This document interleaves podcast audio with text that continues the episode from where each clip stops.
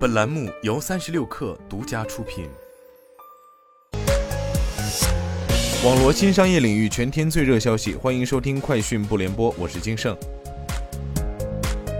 中国移动通信集团有限公司董事长杨杰今天在二零二二世界五 G 大会主论坛上表示。中国移动在世界各界的鼎力支持下，5G 发展取得了显著的成效。在网络建设方面，建成了全球最大的 5G 网络，深化与中国广电的共建共享，累计开通 5G 基站超一百万个，占到全球 5G 基站总数的百分之三十以上。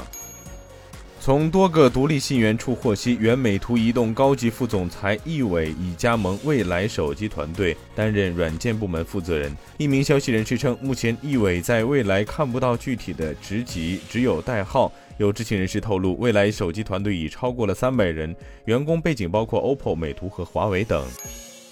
Sensor Tower 商店情报数据显示，二零二二年七月，抖音及海外版 TikTok 在全球 App Store 和 Google Play 吸金超过二点九亿美元，是去年同期的一点七倍，蝉联全球移动应用收入榜冠军。其中，大约百分之四十五的收入来自中国版本抖音，美国市场排名第二，贡献了百分之十六点二的收入。YouTube 以将近一点三一亿美元的收入位列榜单第二名，相较去年同期增长百分之三十四点一。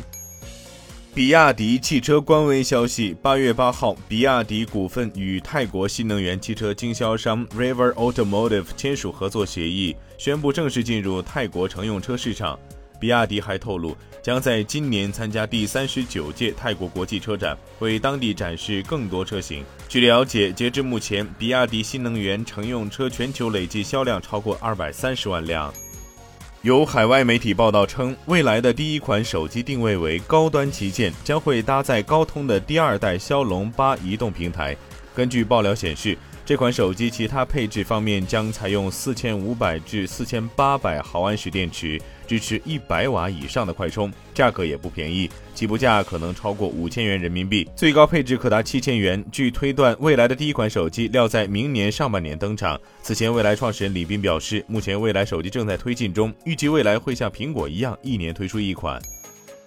美国 SpaceX 公司发布消息称，该公司在将五十二颗星链互联网卫星用猎鹰九运载火箭送入轨道。运载火箭于八月九号当地时间二十二时十四分从佛罗里达州肯尼迪航天中心发射升空。该公司在社交平台上称，五十二颗星链卫星已确认部署到位。以上就是今天的全部内容，我们明天见。